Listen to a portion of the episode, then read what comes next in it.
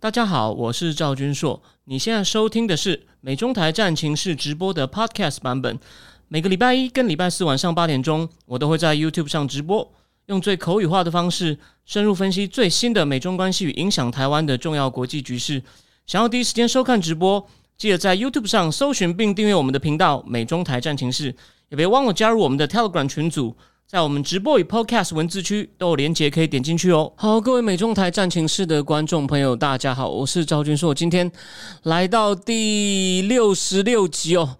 好，那我们今天呢要讲三个主题，两个大的，应该说两大两小，应该是四个主题。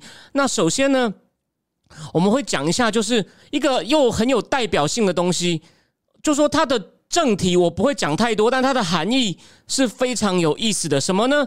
就是习近平想推房房产税哦，就是你持有每一栋房子，你每年可能要缴一定的钱。诶，这概念很简单，但我等一下会讲一下过程。可是呢，诶，他现在可能遇到一些问题，又要缩手了。其实推房产税是一个改革，它有一些好事哦。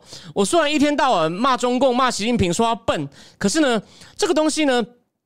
我认为，如果真的推下去呢，呃，是是有用的。可是，而且，但是呢，又推不动了。所以呢，它背后是有很深的含义的。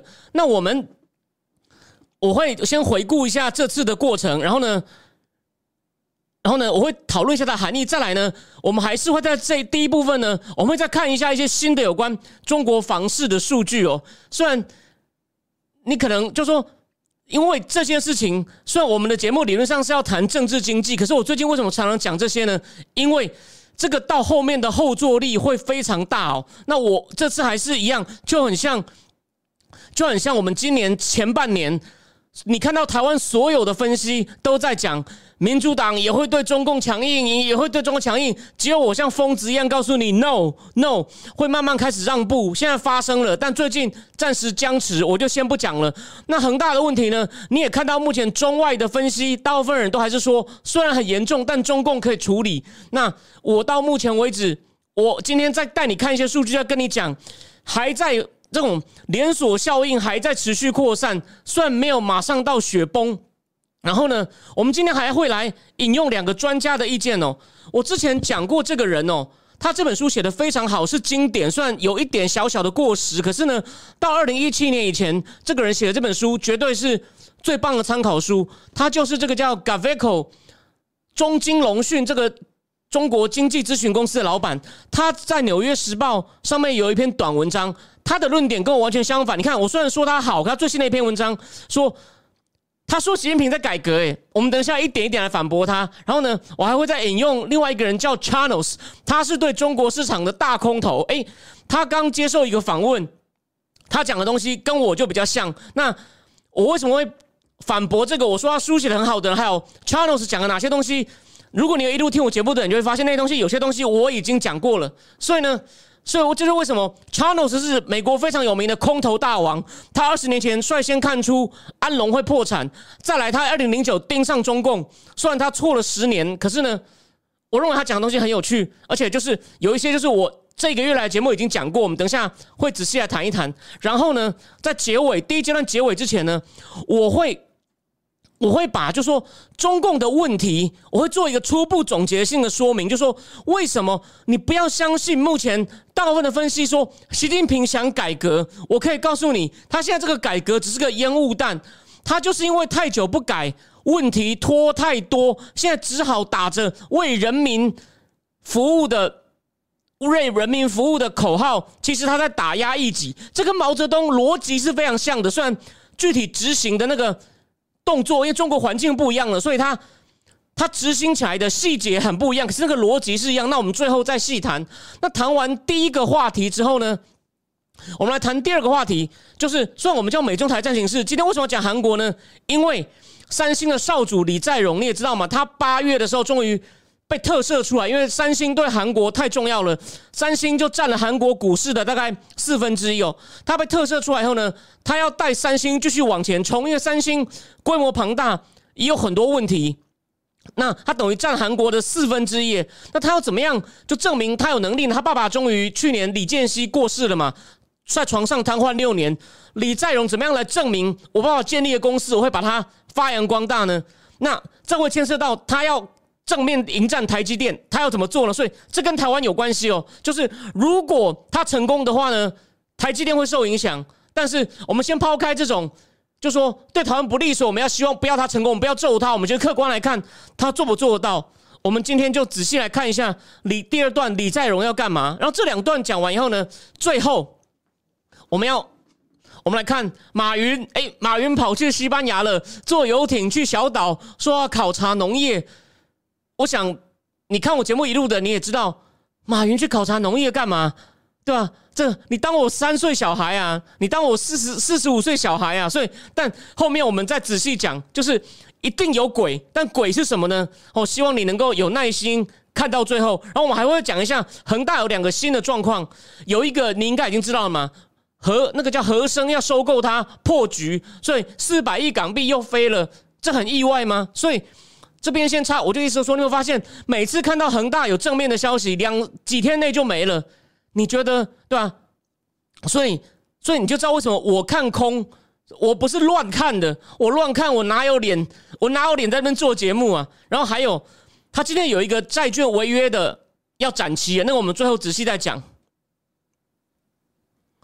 好，但聊天室现在有人说，会不会搞成旧制度与大革命所描述的，越真的想改，越加速崩溃，只能这样撑下去？诶，他有讲到一点，他有讲到这个这个论点很有趣，我最后再讨论。你讲这个。有点道理，也有趣，水准非常高。这个是经典啊，老王当初王岐山推荐的经典。这本书，我我先讲一下这核心论点哦。旧制度与大革命是法国思想家托克尔维尔写，他讲说会发生革命，不是在人最穷的时候，是人的生活开始改善，人人开始有期望，觉得明天会更好的时候。你如果这时候又遭遇挫折，他就会起来造反。所以老王就在提醒中共干部说：我们把人民生活变好，人民有期望了。如果我们再不能够继续做到改革，人民可能就会俩拱。好，这个论点我们先不，我们先不深究，我们先讲正题。对，我们最后，我们最后再继续，我们我们最后再回来谈这个旧制度与大革命的命题。好，谢谢这位观众。好，房产税呢，它的目的其实就是防止投机嘛，想要把房地产价格压下来，减轻中产阶级的负担。这的确很符合习近平表面说来共同富裕的目标。比如说。他会对那种有很多房子或者是买房来炒的那种人会有很大的压力。比如说，深圳一栋房子一千万人民币，你一年如果要交百分之一，他是每年都收哦，跟美国一样哦。如果每年交百分之一的房产税，一千万的百分之一是十万呢人民币耶。而如果你有好几栋房子，那你不是都差差不多的价格？你如果是囤房的，你不是一年就要交五十万人民币吗？交两百多万的税，所以呢，他就会把房子丢出去。不管是囤房的，或者是他本来就他不是为了炒，但他就是有好几栋保值的啊！我为了保值，我每年要交这么多税，我就会丢出去。所以呢，这的确能够减轻那种投机或者是只来保值的压力。其实是这个呢是好处，这个其的确是好。如果他能够推行，但他这次要推不是第一次，之前每次讲都都被挡住。那为什么挡住呢？我们继续讲下去。他呢，习近平这次要就说他这次。他他交给韩正副总理韩正去研究，到底能不能够扩大实施房产税？因为以前中共在几个地方有进行过试点哦。可是呢，韩正他就让三个部会财政部、住建部跟税务机关去征求意见，结果发现呢，他们征求到了，发现不在党内呢遭遭到党内精英还有普通官员。普通党员压倒性的反对哦，他们的意见大部分都是：哎呀，你征房产税这样会影响房价，会影响消费啊，严重伤害经济。讲的好像是大格局，其实这些党内精英党员都是一些囤房大户，或者是买他不管是要炒还是买一堆房子来保值税，他当然怕自己利益受影响啊。那甚至还有老干部，他们在征求意见过程直接讲说：我已经退休了，我没有钱付房产税。而且呢，有太多人，包括很多党员，都拥有超过一套房，所以呢，这个房产税议题甚至会牵涉变成一个叫牵涉到社会稳定的议题，就是你会得罪很多既得利益。哦，这个就牵涉到我们等一下要仔细讲的，这个房产税早就该实施，房房价早就该打。习近平二零一六不就讲过吗？房子是用来住的，不是用来炒的。但为什么到现在还在这边征求意见呢？而且这些反对意见又来了，那你想想看，遇到反对意见，中共。大家不是都说，大家都不是都说，呃，中呃，中共人民有中共可以不管人民意见吗？可是问题是遇到这些党内精英哦，这些有产阶级，反对怎么办？中共就说了，所以韩正就建议习说，现在不用全面开征房产税，因为他们本来计划在三十个城市开办哦，三十个哦，现在可能要缩到十个，然后呢，试办几年后到二零二五，也就是这次的五年计划最后一年呢，才会做一个最终的决定，然后呢。他们现在缩到十个，然后可能逐步扩张到上海跟重庆。上海跟重庆其实目前有类似房产税的东西，但是税率很低。重庆会是针对一些高额的、很贵的房子征税。上海是第二套开始要征税。我之前好像有人在网络上抛过一张，他第二栋房子一年才交七千多，七千多三万多不多啊，所以表示他的房产税的税率很低。目前试办，然后呢，深圳、海南、杭州再来哦，也有可能才会列入。可是重点是什么？除了规模缩小以外呢，习近平基本上是目前看起来是让步了。为什么呢？因为在十月十六，在他们的官媒哦，那就是一个常常官员要放风写一些政理写一些表面上的讨论性的文章，其实就放出在试探风向、试探政策风向的一本叫《官媒求是》杂志，他发表文章，他说应该要积极稳健的去推动房产税的改革跟立法，并把事办弄好。所以你看，他这次呢。意思就是说，我们就是还是先小规模试办，不要全面推了，不要全面推了。而且，这这些东西其实很搞笑。他为什么要除了他除了要，就说本来是应该要征房产税，然后呢，消除这种房房地产市场投机，让中产阶级买得起房以外呢，他也是怕。很多地方已经没有钱啦，地方政府已经没有钱啦，所以要改用房产税来弥补啊！哎，可是反过来，地方政府想说，你一放这个消息，马上大家就觉得那房价就会开始跌，那我我房我的土地就拍卖不出去，所以呢，地方政府也反对，所以变成两，另外这就是个两难。我我怕你不行，我提前部署出来征房产税，你也反对，因为你说我这样会这样会影响到。影响信心，然后我地卖不出去，我就拿不到土地出让金，那我预算就不够。可是呢，你不打，你不打，就算如果他这样，他这次又说了，甚至连假设对恒大三条红线也不要了，他让那些房地产公司无限期扩张。那如果忽然自己，就像我我我之前举过例子嘛，你养一只狗，你一直喂它狗食，然后都不给他节制，动物不会懂节制啊，它忽然撑死了怎么办？如果那些公司忽然自己休克了？哦，就是借太多债，忽然自己爆掉怎么办？那你地方政府不就瞬间死吗？所以说，他们中共就是把自己走到一个做也死，不做也死这种非常尴尬的状况。所以呢，你不要就说，你可以当我参考，我没有说我一定对。可是呢，你看到那些目前主流分析说，哦，习近平现在是要积极改革，虽然会有些痛苦，我告诉你，这都是胡扯。他是因为。之前就是因为不改革，然后弄到现在没办法了，只好假装推出一些改革，然后呢，其实趁机先偷偷打压那些万一出事的时候有办法把它推下来的人，然后呢，麻痹一般人民。这就是不好意思，我把结论先讲出来了。好，那我继续讲哦。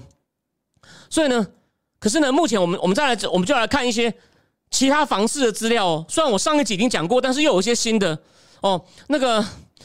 广州的拍卖我有讲过嘛？四十八块地成交不到一半，只有而且这是补充，只有五块地高于起标价哦，就剩下连不到一半的成交，只有五块高于起标价哦。然后呢，前面一百个城市的资料是谁提供的？就是荣鼎公司，他就跟这个 Gaveco 的老板，不不，这个作者他是 Gaveco 公司，中金龙讯跟荣鼎这两个是研究中国经济的私人公司，不是智库，我最强的。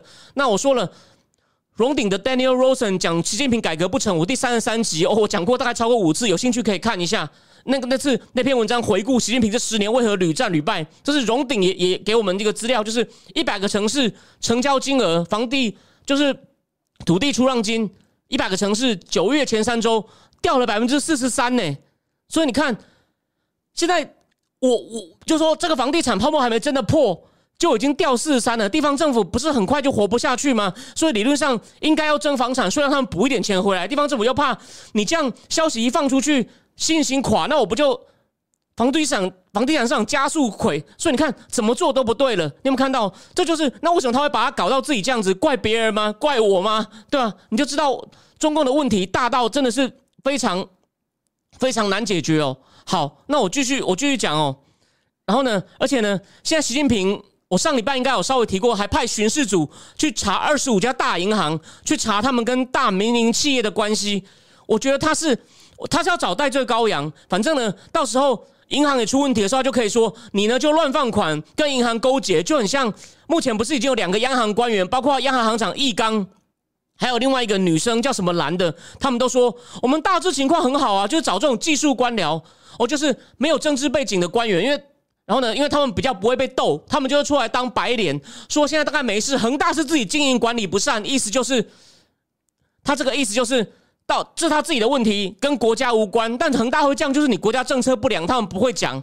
然后呢，就是而且暗示说我们不会救恒大。OK，然后再来再告诉大家一个有趣的新闻，这个没有人注意到。纽约时报出篇文章在讲恒大的消息。你看我我讲成这样哦，看我节目的人都知道我从七月讲到现在。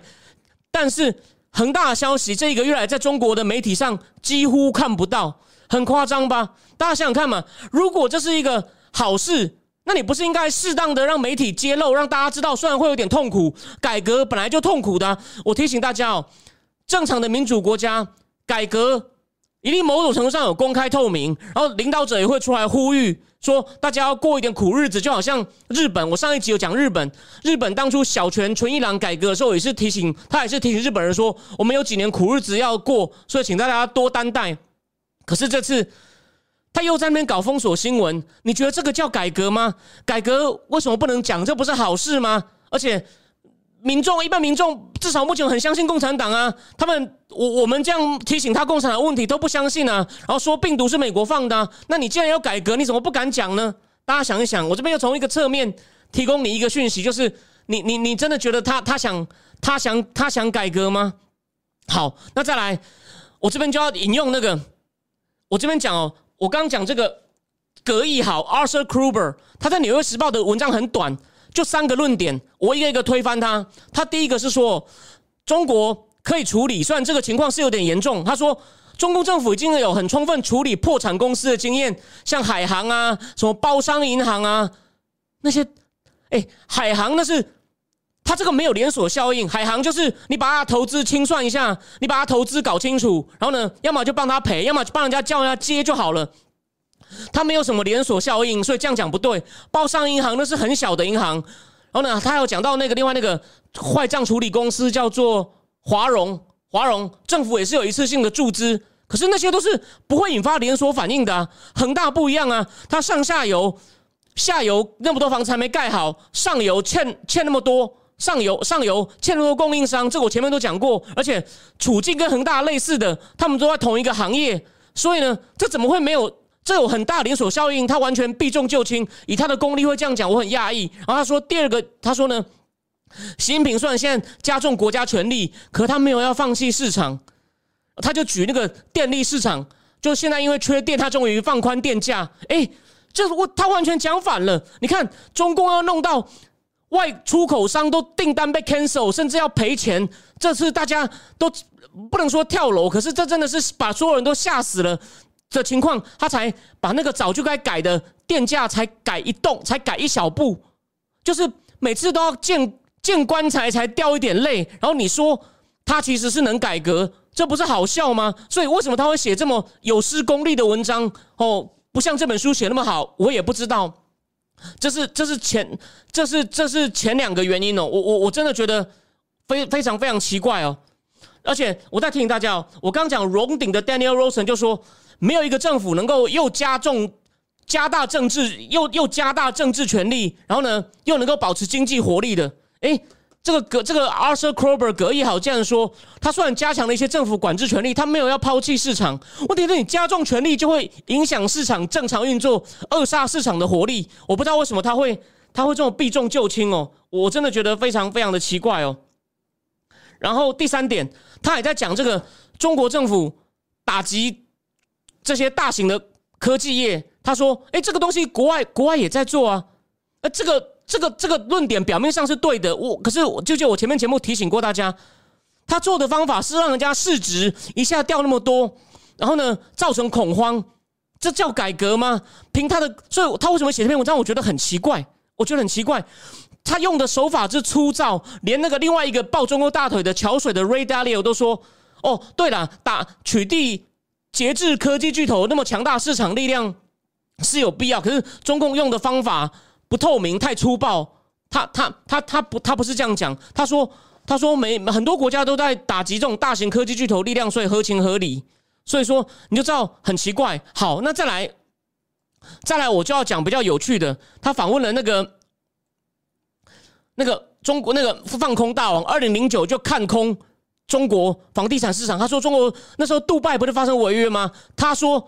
中共是一千个杜拜一定会出事，哎，结果他等了十年都没等到，就是那个叫 Kinikos，他之前管理的资产曾经超过七十亿美金，现在剩不到十亿十，现在剩不到十亿美金了的 Jim Chanos，他说他讲的东西很有趣哦，他说你不要以为中共八月试射飞弹跟恒大出事没有关系哦，他说这已经是提醒，他还提醒读者。因为报纸他有人访问他嘛，他说这是中共第四次打防，但之前每次呢一发现会影响经济就踩刹车，这个我也反复讲过嘛。他其他改革也是啊，而且呢他讲了他有很棒的比喻，每次刚开始踩刹车，发现情况不对呢，就油门踩更猛，油门踩更猛。你看这比喻好吧？果然功力很强吧？而且他认为这次呢第四次呢就凶多吉少，他可能他也是觉得他可能又会改革，又会他这次可能打到一半又会又会缩手。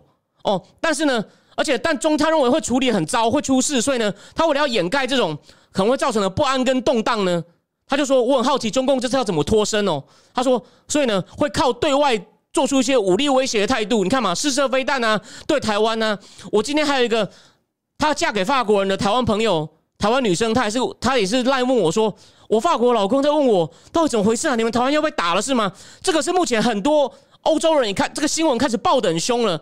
所以你就知道，当然这只是我认为只是做戏，大家还不用那么担心。从实际上台湾的反应，大家也知道没那么紧张。可是你就知道，中共你现在靠对外张牙舞爪转移焦点，然后另外就是 Channels 说了，打击科技巨头的目的就是要要先把其他那种权力、权有权有势有钱的人先打下去，这样万一他处理这些事或是没处理好，忽然出事的时候呢？不会有人忽然登高一呼就把他弄下去，所以他在超前部署，只是他做的是坏事，不是好事。这就是我跟大家不一样，还有我跟 Jin Channels 一样的。我之前早就讲过了，习近平这样搞是把出事的时候有机会能威胁到他，把他推下去的人先干掉，先确定你跪下来，免得到时候我出事就被你一把一把推下去了。所以他现在做的是表面以改革为名，这真的很重要。我不敢说我一定对，但是我相信只有在我这边。你会听到这样的观点。好，我先看一下聊天室哦。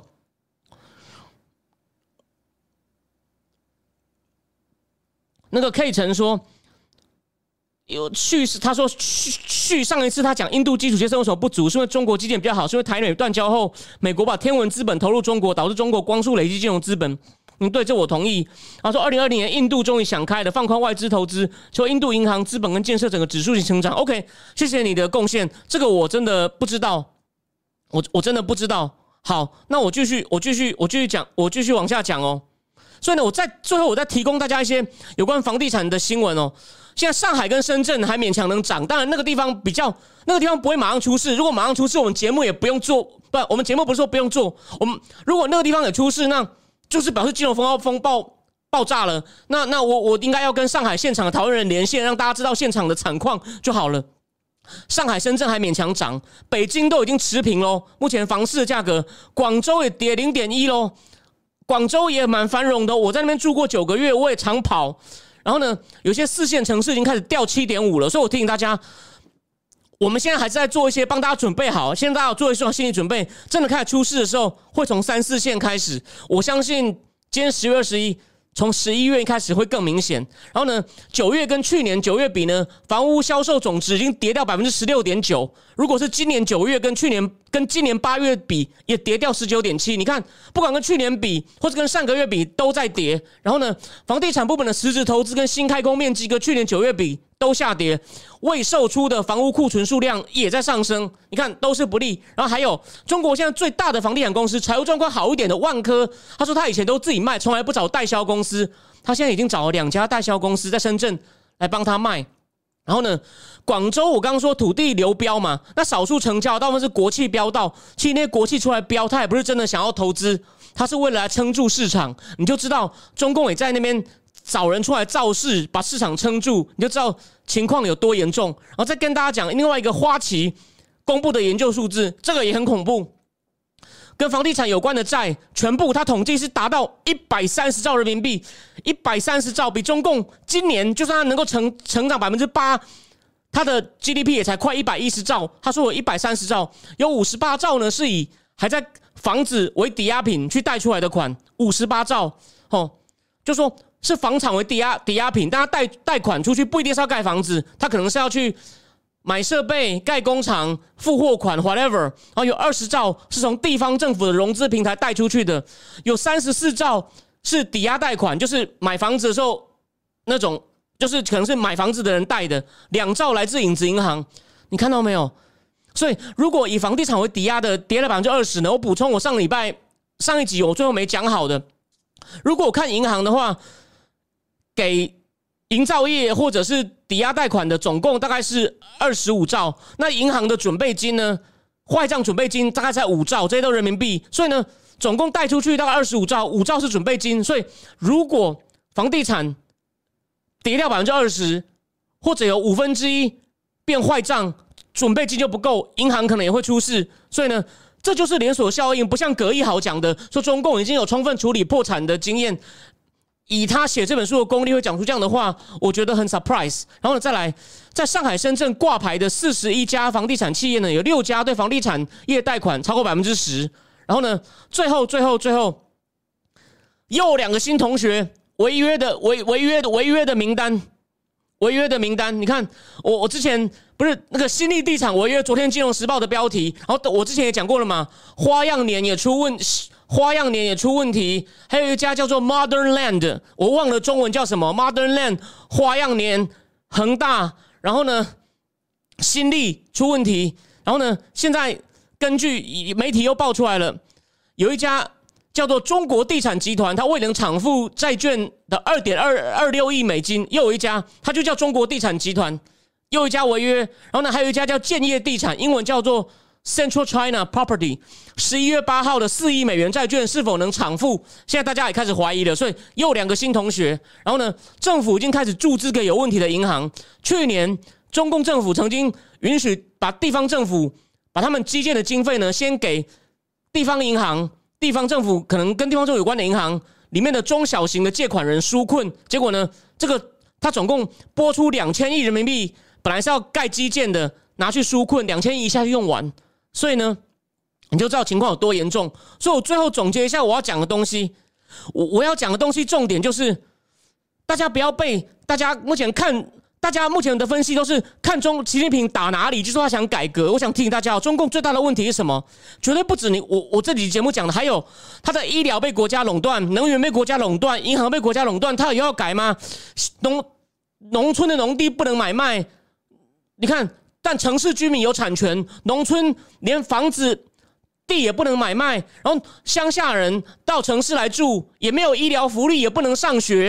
然后呢，北京大学大部分保障最多北京附近的人考进来，这么多不公平的事情都不改，大家一直看着科技巨头，然后看着房地产，然后就是就说习近平要改革那种既得利益。那种中国那么多垄断行业都不敢改，所以你看现在要推房产税，一堆一堆党员、一堆党内精英说我们房子很多，你不能来，他就他就又说了，又就说了，然后呢，然后呢，恒大因为不是他的人，是江派的人，他就看着他死，所以呢，这些都充满算计。你千万不要看那些分析说习近平是抱着为人民好的心。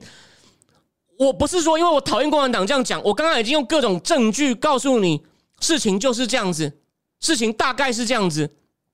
当然。他有时候被迫改革，只是因为他不想死，他也不是为了人民好。我涨涨电价就是这样子，所以 anyway，我只要提醒大家，那些说他现在呢只是一个痛苦的改革的分析，你绝对要用英文讲述，你要看他 with a grain of salt，你要带着怀疑的眼光去看他。那我这边呢是一个比较激进的分析，绝对可以，绝对有你参考的。价值好，再补充一下，在最后再看一下，K 成说人民币最近升值，摆明就是虚胖空头支票。没错，其实最近不止人民币升值哦，它最近会制造一些股市盛的行情，我都在骗一些东西，这跟马云有关系。我等一下最后再来讲，没有错，人民币昨天创下新高，就根本基本面不符合，所以就说他的经济都是他操控的。这样，这个国家已经改革四十年，到现在还是充满这么多猫腻，你不觉得？然后呢，永远都是人家骂了才讲几句说我要改，我要改，你相信吗？你相信吗？所以啊，OK，我已经讲了多少证据了，虽然我都没有细讲，不要太相信他会改革，他只是在拖，因为他这次问题太大了，排山倒海来，他也不知道怎么办。Jin Channels 等了十年，现在在看他笑话，一千个杜拜，一一千个违约，看会多大？这才是核弹级的东西。好，那第一阶段呢，就先讲到这边。我来换一下标题，我们来看一下三星。三星比较起来呢，就不像比较起来呢，绝对没有像那个，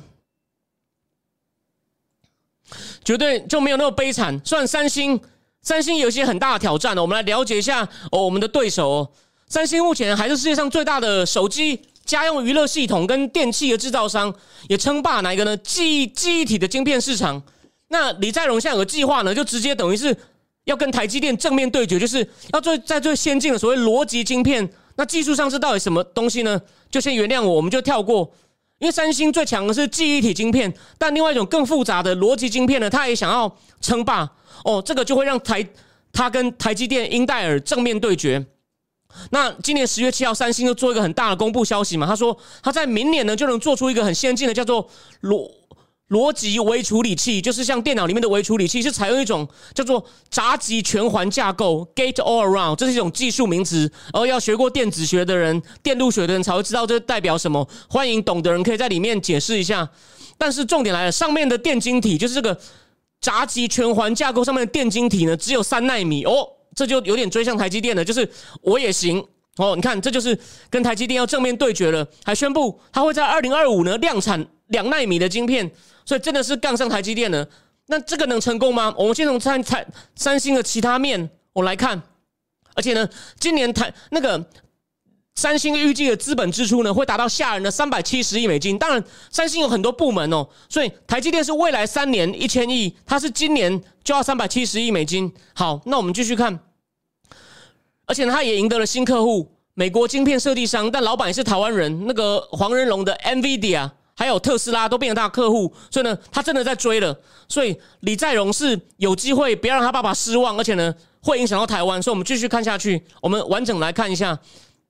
所以他是否能成功，不只对三星很重要，也会对全世界的半导体业有很大影响。那李在镕这个人呢，被认识他人认为他非常内向、绅士、精明。哦，但他这次呢，如果要成功，他必须要非常的铁血。好。那三星其实它本身是一个架构复杂、面临重大挑战、股价被低估的企业，这个我会一点一点解释哦。那它的事业呢，大致上分成两块，第一块呢就是做消费品、手机、电视、家电；第二块制造一些电子零件，一些给三星产品自己用，一边也卖给别人，像卖给苹果。那第一块呢又分成手机部门跟电器，第二块分成半导体跟显示器。然后呢，在第一块呢。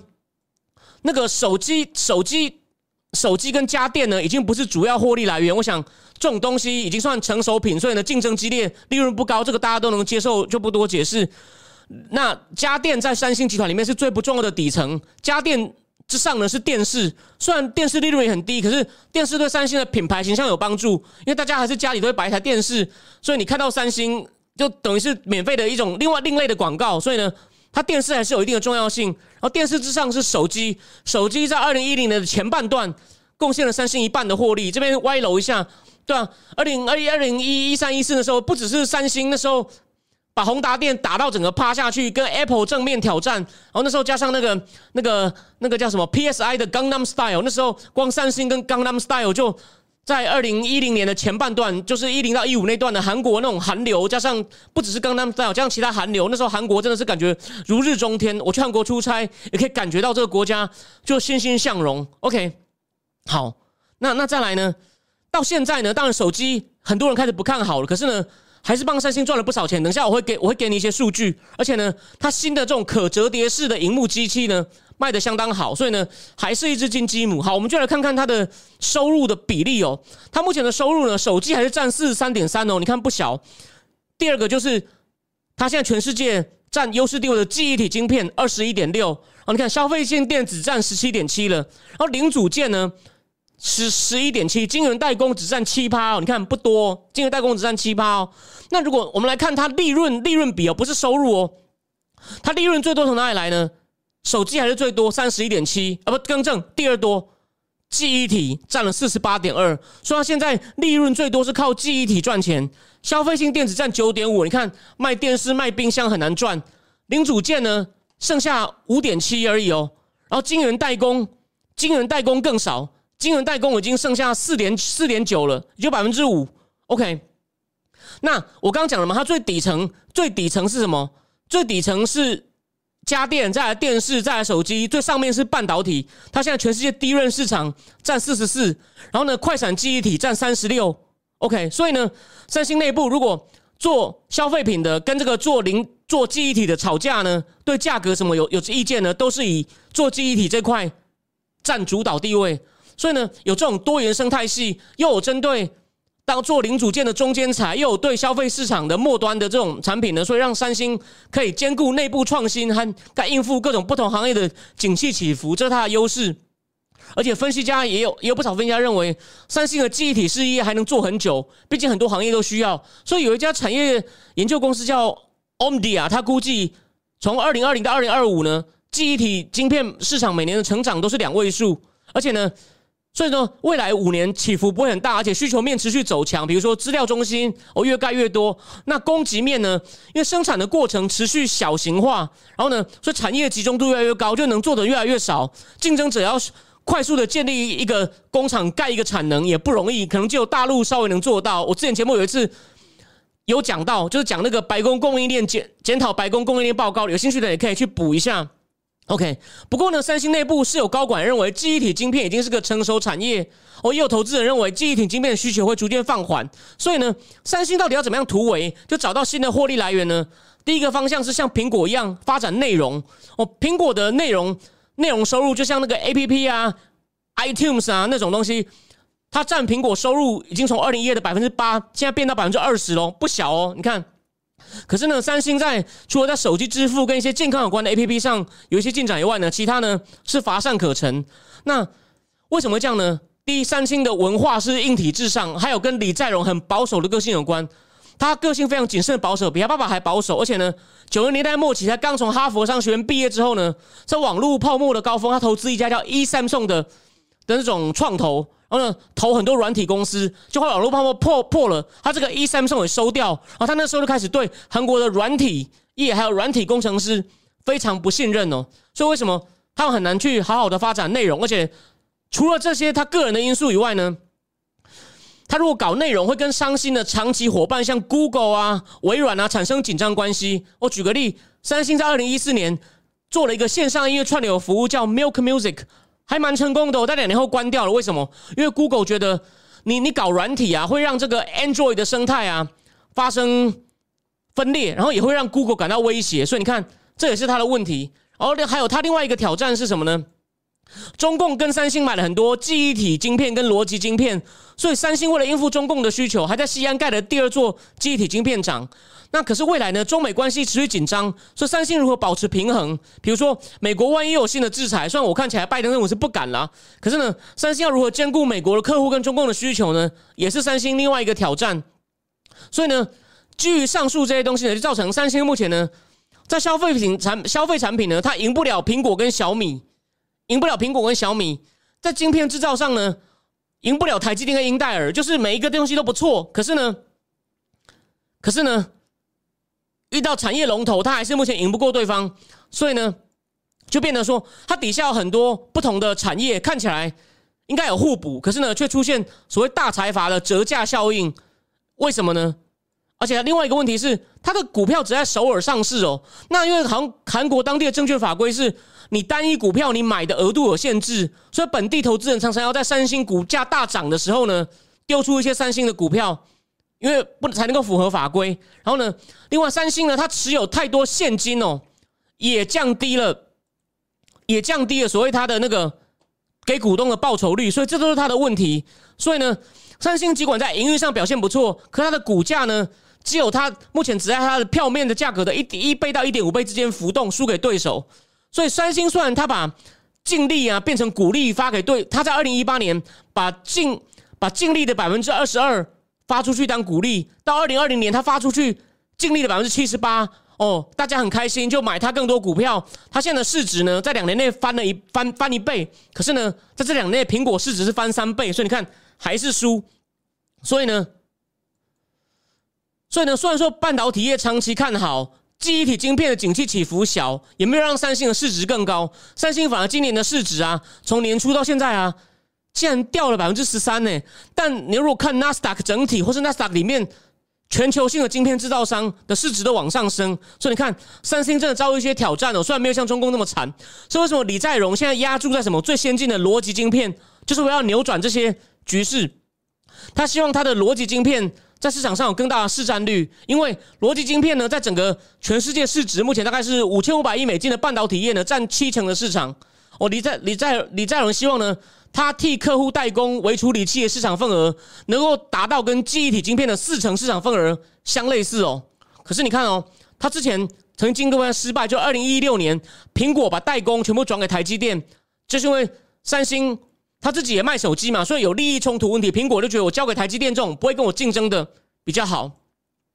那三星的工厂呢？我说刚我刚刚说了，他做。电子零件还有显示器的工厂呢，等于一半的产能给自己的电子事业体，一半给外面的厂商。可是后来苹果单就被坑掉了。那目前呢，在全球，他现在就想要做代工这种高阶的晶片，逻辑晶片。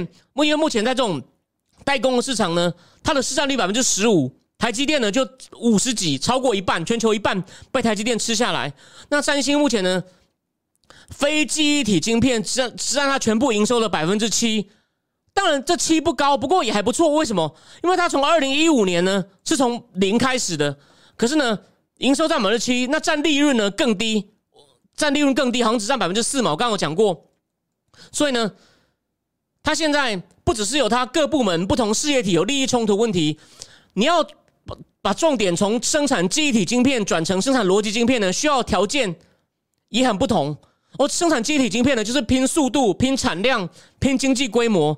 那逻辑晶片呢，技技术上更复杂，都是纳米等级的，而且呢，很多都是克制化的，就很像华为的晶片公司海思，也都是提出一些克制化的规格，让台积电帮他代工。就海思有设计能力，可是呢，然后他设计好，再交给交给台积电帮他做。OK，所以基本上是这样子。那那那，所以说。三星有办法达到客户的要求呢？这就是一个很大的问题。而且呢，技术上呢，三星目前还落后台积电两代。那技术落后是因为部分原因是三星很谨慎，但他太谨慎不够积极，会影响跟他客户的关系。比如说，客户都还没有得到你能够给我足够的产能以前呢，他不敢轻易下单。台积电就很敢，三星就常常是被动的回应客户需求。哦，他不太会主动设想，这是他的问题。所以李在镕说要对这些问题要加速转型啊。首先，他必须要在逻辑晶片上投入更多研发经费。所以他目前打算在德州花一百七十亿美金盖一个最先进的晶片厂。然后他也积极经营的客户呢，诶，这次比较聪明了。这个 NVIDIA 绘图晶片的，还有特斯拉都跟三星没有竞争关系，所以没有利益冲突的问题。然后再来就是地缘政治的紧张情势。对三星有利，为什么？因，我们今天不要骂拜登，但这跟他有关系。国际上都在担心台湾跟台积电会受到中共的威胁，所以大世界各国要买很多晶片的公司或国家都要减少对台积电的依赖，就可能会慢慢转给三星。OK，所以呢，这就是对三星，三星需要做的事，就利用地缘政治的对他来说有利的东西，赶快抢订单，然后再来呢。从金融面呢，有些投行就建议三星，你要么就把你的事业体分拆，没有利益冲突，或者是也在考虑在美国上市。但李在镕不考虑分，不考虑分拆。那去美国上市呢？曾经有一家美国的避险基金叫 Elliott Man Management，说服他说服了半天，最后还是失败了。所以呢，现在他们怎么办呢？股东是要逼三星更有效的利用现金。所以，比如说搞个大并购，所以他们现在可能目标是要去收购荷兰那个做车用晶片的恩智浦哦。恩智浦现在因为中共停电也被影响了，我我前前一集有讲到哦。可是恩智浦的市值有到五百亿美金哦。不过他说以三星雄厚实力还是有可能吃得下。所以 anyway 就是要看李在镕有没有决心做一点大事，加大研发，赶快盖厂，然后呢，或者是吃掉恩智浦，拿到更多先进技术。所以这就看这位少主到底有没有决心呢？还是又因为太太多保守哦，让台积电还是遥遥领先？OK，所以呢，这阶段呢，我想就是我们来趁机检视一下这个台积电的情况。好，那我们最后呢，最后一阶段呢，我们来讲马云，我们来讲一下马云。马云出现在西班牙一个小岛上，还开着豪华游艇，说要去考察农业跟环境。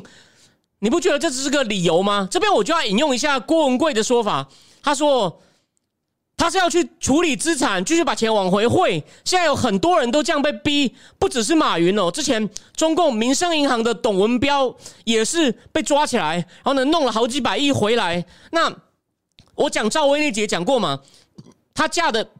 先生叫做黄黄仁龙吧，还叫黄仁龙，也是去新加坡帮被抓的深圳市长许宗衡处理资产，然后呢摇身一变变富商，把钱弄为自己的，赵薇才嫁给他，都是这样。所以马云呢去西班牙处理一些资产，到时候一样拿回来交回来给中共，所以当然怕他跑掉，所以中共据说派了二十个人跟他，有七个是特警，哦，有国安的，反正也有反贪组的，都这样紧紧的盯着马云。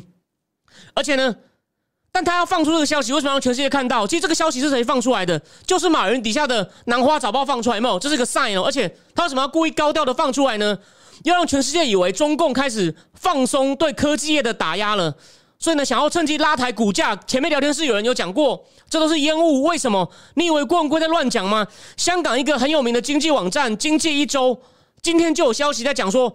阿里巴巴被目前被低估了，大家赶可以赶快进去买啦！有人开始进去买了，你有没有看到？真的有这种新闻？你觉得他们是听郭文贵命令啊？不会吧？那个经济一周多久了？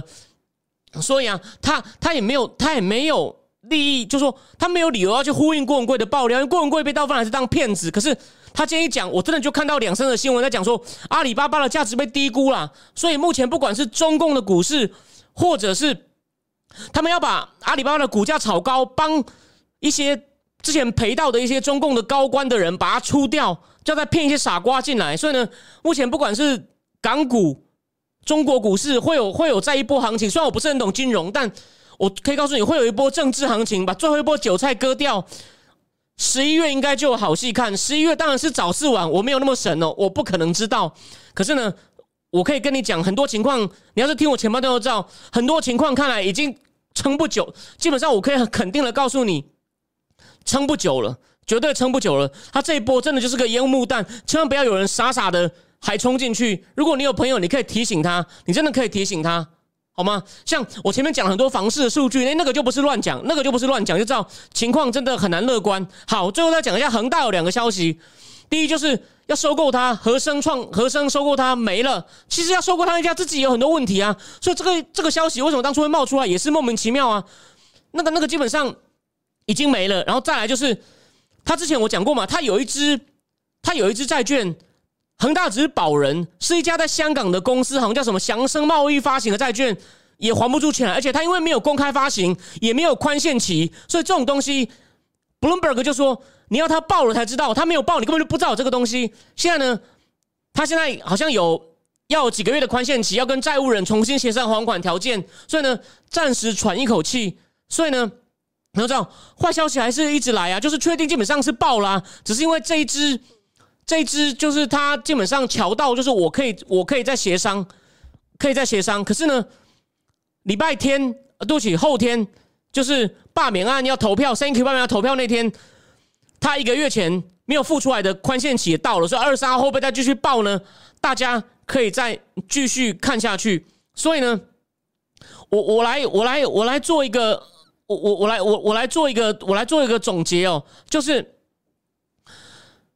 房产税改不动，习近平这次本来下决心就要推一个连我都觉得有还可以较好的东西，因为它必定不像它不像恒大，恒大太有指标性，你你乱动它，他本来想要帮他慢慢消风，根本不行，一弄就引起市场很大恐慌。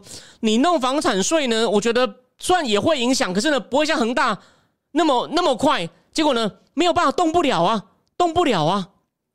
而且可以马上帮中共现在缺钱收到这些钱，那么多既得利益，所以我才跟你讲说，你讲中共的改革都是一些找一些软柿子讲的很好听，他真正艰难的改革，不管我刚刚说的医疗、能源、保险，把医疗、金融，哦，或者是银行这些都改不动，还有教育也都是国也都是国家垄断，还有就是农村农村农村的地不能买卖，农村等到城里没有任何社会福利保障，这些从头到尾都不要改。然后呢，房产税果然人家一些有权有势的一抵抗，他就不敢了，哦，只敢去欺负那种民营企业哦，不是江派的人，然后去这样给人家把人家市值，我之前讲过嘛，那个。腾讯跟阿里的市值都跌到现在跌到比台积电还小，他们之前比台积电多多少？这多一倍不止，就现在被砍到比台积电还小，这不是搞笑吗？有这样改革的吗？所以呢？再来，只会有越来越多的闹剧哦！我再讲一次，只会有越来越多的闹剧，大家千万不要看好这些，不要太相信任何有关改革的分析哦。那真的要改，还不如就是我今天第二段讲的，你看看李健熙那种才是真正经过思索找这条路。中共现在就是在拖时间，聊天室有人讲到，他就是在用各种方法迷惑眼睛、拖时间，然后趁机在炒高一些行情，骗一些人进来，基本上就是这样子。好，那我今天呢就讲到这边。哦，我我相信再过几天呢，会有很多更有趣的新消息。但我下我下个我下礼拜没有下一次主题，其中一个我可以先预告，可能就先不要讲那么多金融经济了。我们来讲一下射飞弹的事，中共射的飞弹，北方也射飞弹，这其中一个主题。但另外一半呢，可能还是会讲最新的有关房市金融，或者是这跟他凡是金融跟政治的连结。好，那今天就今天就讲到，基原则上就讲到这边哦。对，今天就讲到这边。好，那谢谢大家的收看，我们就下礼拜下礼拜一再见了，各位晚安，也祝大家周末愉快。最后讲一下，台中第二选区的朋友，记得回去投票。当然，民主社会我有我的偏好，你应该知道，你看我节目一定知道我会希望你投什么。但是民主社会我们不能强迫别人，你想投什么就投什么。但我认为这票很重要，你应该要去投，你要去投。好，最后讲聊天室有人说等哥最后一份韭菜没有错。他就是在讲一些好听的话，看最后还有谁会上当。然后呢，如果没有人上当呢，他就开始动手动手。还有最后，对不起，我漏了一点，你有没有注意到？他也不准民营企业投资新投资新闻事业，然后呢，还在清理网络金融平台，这是他们的证监会的郭树清讲的。所以，他一方面都在收紧各种管制，有些跟并没有什么经济理由，他就是在为。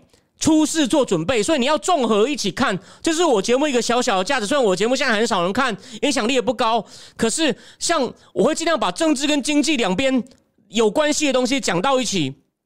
你要两边综合观察，你能够得到一个全面的结论。只拿一些经济理由说他现在是为了要让改善民生而改革，那真的是胡扯。你要注意看他政政治上那些收紧都是有原因的，就是因为经济上快撑不住了，他必须政治上先超前部署。OK，就讲到这样，谢谢大家，我们下礼拜一见，晚安。好的，好的，谢谢，一定要让他投，一定要让他投。OK，对，有人聊天室有人说在那个选区他会投，哦，投谁你决怎么投你决定，但是希望能投的人一定要去投，哦，就珍惜我们的民主，晚安。